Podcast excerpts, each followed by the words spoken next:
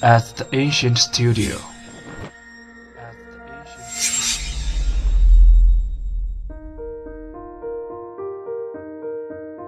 精作剧目，精作音乐，我们用声音说话。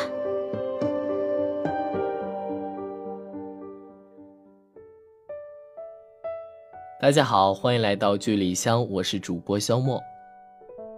本周推荐给大家的是由中央人民广播电台、厦门市集美区委宣传部、厦门集美广播电视台联合出品的广播剧《再会吧，南洋》。陈嘉庚与南桥机工，讲述抗战期间发生的一段感人故事。在著名爱国侨领陈嘉庚的号召下，南桥总会组织三千二百多名华侨汽车司机与机修人员，组成南洋华侨机工回国服务团，史称南桥机工。通过抗战生命线、滇缅公路抢运物资的爱国壮举。再现南桥机工为中国人民抗日战争和世界人民反法西斯战争胜利所做出的不可磨灭的贡献。接下来，让我们一起来欣赏一下其中的精彩片段吧。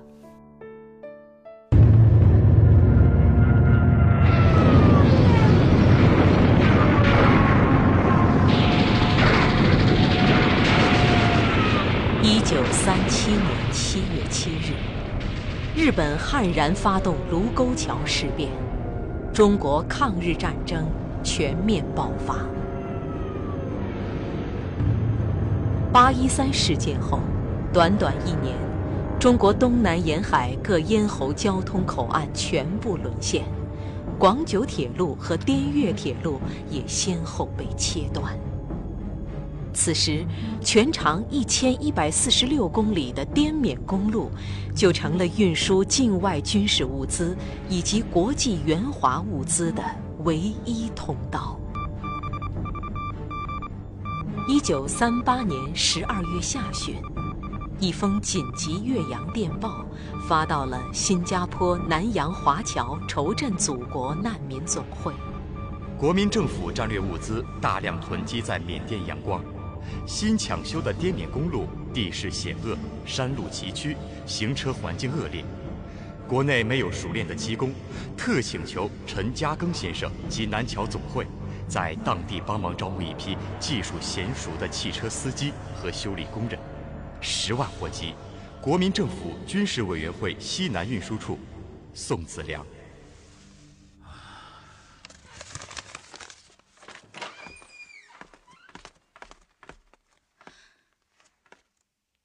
嘉庚伯，您找我？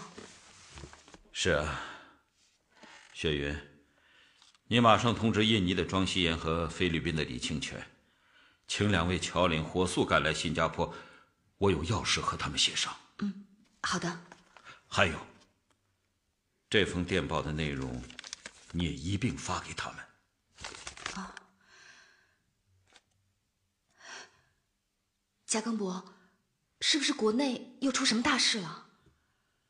是啊，国内抗战形势已经到了最紧迫的关头。日军切断了几乎所有的陆路和海上交通。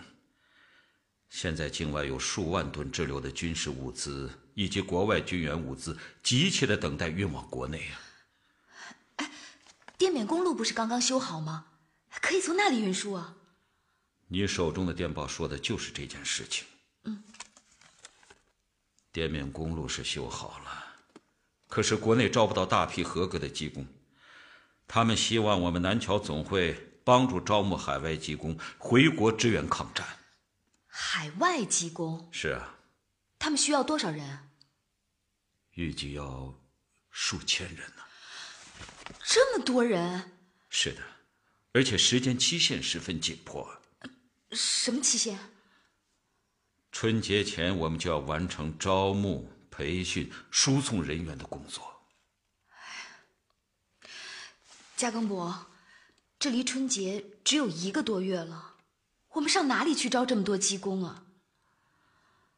是啊。如果滇缅公路意味着抗战的物资保障。那么，那些归国服务的南侨机工们，就是运输着物资的人。一九三九至一九四二的三年时间，滇缅公路一共抢运了五十多万吨军需物资和一万五千多辆汽车，还有那些无法统计的其他物资及用品。根据统计，抗战中中国军队的物资和装备几乎有一半是通过滇缅公路运起来的，而运输着这些物资的汽车正是由南桥机工和其他司机一起驾驶的。他们为抗战做出的贡献，正如南桥机工抗日纪念碑底座上书写的四个大字一样：“赤子功勋。”小耳朵们，你们喜欢本周的剧吗？下周同一时间，剧里剧外，肖默与你准时相会。